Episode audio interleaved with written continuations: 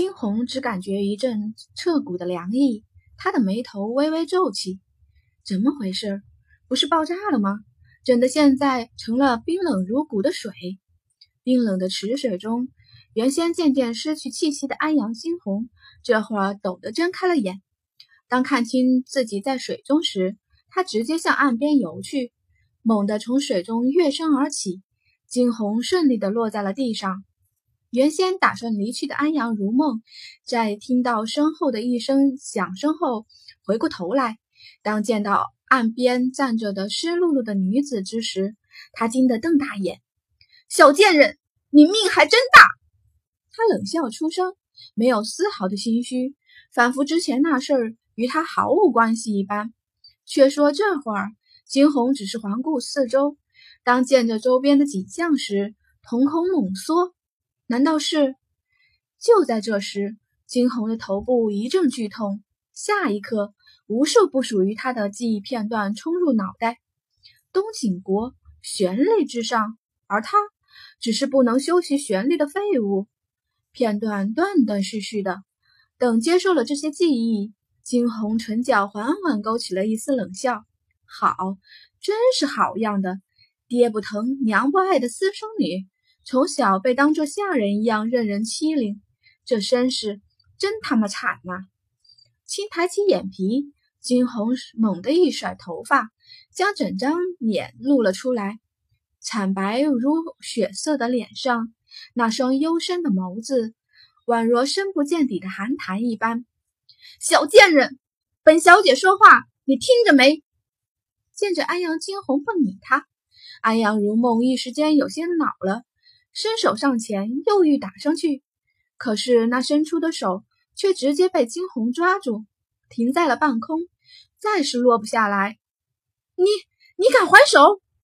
安阳如梦不敢置信的看着他，尖声失声尖叫。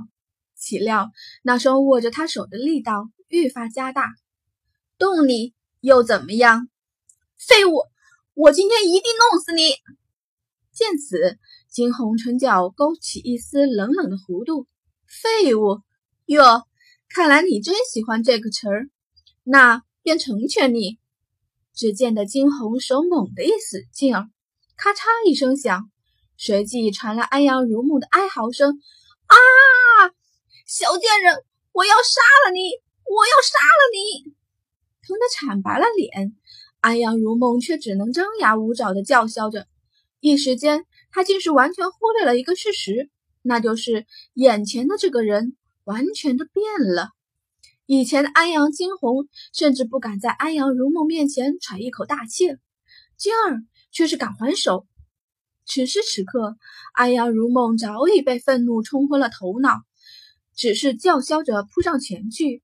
他的一只手直接汇聚起一阵玄力。惊鸿冷眼看着发了疯一样的安阳如梦。唇角轻勾，冷笑出声。他记得从小到大，安阳如梦只要遇到一点儿不顺心的事儿，就会找安阳惊鸿发泄。看着自己伤痕累累的手，以及冷得哆嗦的身体，看着安阳如梦手中橙黄的光芒，惊鸿唇角一勾，下一刻直接伸出手去，将安阳如梦直接抛进了莲花池里。扑通！整个莲花池里溅起了千层浪。转头，安阳惊鸿轻笑出声：“就凭你也敢跟我玩？”说罢，再也不管水中挣扎的人儿，直接离去。